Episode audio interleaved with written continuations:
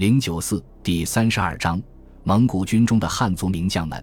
有关蒙古灭南宋的掌故里，有这么一则流传很久的故事：崖山之战中，元朝汉族将领张弘范全歼张世杰水师，逼得宋朝末帝在陆秀夫的背上跳海殉国。事后有人在崖山留下一块石碑，宋将张弘范灭宋于此。这个笑话显然是不真实的。在蒙古灭南宋的过程里，有许多汉军汉将不假，但是大多数的汉族兵将。都来自于中国北方，除了刘整等少数人外，基本都是对南宋没有太多感情的。所以宋将张弘范的说法显然失真。但是不容否认的是，蒙古灭南宋的战争是蒙古横扫天下的战争里打得最艰难的一场战斗。这场战争持续半个世纪以上，从蒙古帝国一直打到元朝，蒙古的统治者从可汗一直打到皇上。无论是横扫中亚的蒙古骑兵，还是骁勇无敌的阿速军、凶悍轰鸣的回回炮，蒙古人的一切拿手武器似乎都无法敲开南宋的铁壁雄关。而战争真正的转折点，就是最后一次襄阳会战中，蒙古改变战术，用大量的汉兵汉将为主力，去对付同样是汉人的南宋军队。没有想到这个做法立竿见影。接着，大元朝摧枯拉朽，一路南进，接连占领南宋各省份，最后还是由汉人张弘范在崖山海面为悲壮的南宋王朝送了最后一程。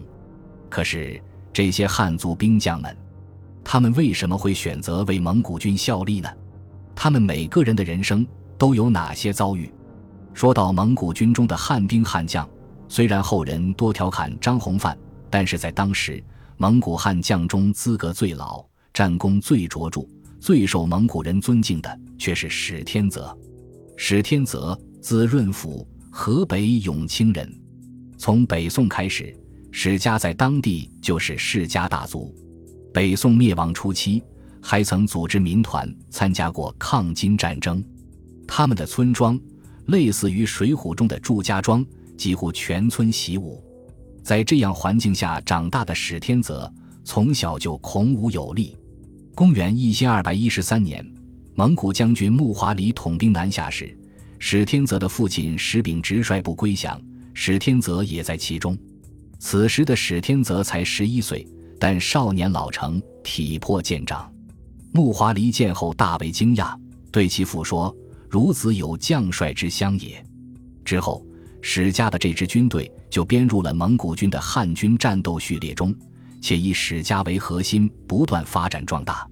蒙古军队起先自是英勇善战，瞧不起汉军。年少气盛的史天泽主动找蒙古武士比试骑射，而且大多数时候他都能获胜。十八岁的时候，史天泽参加蒙古军中的骑射赛，一举拔得头筹。他也是第一次在这个比赛中获得头筹的外族人。消息震动了整个蒙古军，从此史天泽就脱颖而出了。之后，史天泽随军南征北战，主要是帮助蒙古军平定北方汉族反抗蒙古人的红袄军起义。他虽勇猛，却同样富有谋略，经常谋定而后动，在战斗之前把每一个细节都算计到。同时，他酷爱读书，是蒙古军中难得的知识分子。虽然是汉人，但史天泽性格豪爽，为人慷慨，与蒙古军将领常打成一片。各路蒙古军将也乐得和他携手作战。公元一千二百一十七年，史天泽的兄长史天尼在战斗中遇害，史天泽承袭兄职，成为史家军的最高长官。同年，他参加了平定真定以及金朝云州的战斗，屡立战功。公元一千二百二十九年。史天泽第一次碰钉子，就是完颜陈和尚率领的忠孝军。在这场惨烈的厮杀里，史天泽本部兵马被打得溃不成军，仅带千人突围而出。但不服输的史天泽并没有因此撤退，反而又把这千人集结起来，以雪耻为口号，趁金军班师的机会，竟然一举奇袭了魏州。魏州坚城就这样落到了史天泽的手中。三年后。史天泽终于在云州之战里报了仇，他的部队参加了围攻老仇人完颜陈和尚的战斗，并最终将完颜陈和尚打得全军覆没。之后，史天泽的部队又参加了最后平灭金朝的蔡州之战。这时候的蒙古和南宋还是盟友，但史天泽却料定两家关系在灭金后必然改变，因此他未雨绸缪，在蔡州之战刚结束时，趁南宋军还没有回过神来，就突袭了南宋的重镇寿州，以劣势兵力将数万南宋军击溃。这种不宣而战的手段虽然下作。但却给蒙古人后来渡江打下了一个重要的桥头堡。在早期的灭金战争里，史天泽虽然建功颇多，但在蒙古军中并不算最突出的。他真正找到自己的位置是在之后的灭宋战争里。骑了一辈子马的他发现，他竟然对水战无师自通。宋蒙战争早期，蒙古人尝够了宋朝水师的苦头，决定组建自己的水师。史天泽担任了这个重担，他训练的水师，无论是战船规模还是水手素质，都不比南宋的精锐水师差。在公元一千二百五十二年，蒙古人攻打河州钓鱼城的惨烈战役里，史天泽的水师出手惊人，他的部队负责在长江里打援。数月时间，南宋精锐水师竟然在他的阻击下无法前进。小小的钓鱼城被蒙古大军完全切成了一座孤城。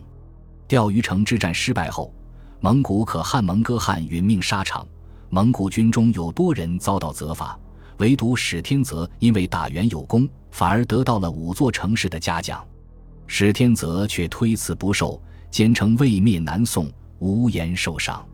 忽必烈掌权后，史天泽更受重用，在蒙古进攻南宋的关键战役。襄樊战役中，史天泽提出了长期围困、断其外援、步步紧逼的策略，主张采取蚂蚁啃大象的办法，将襄樊包围，然后用绝对优势兵力一个一个啃下据点。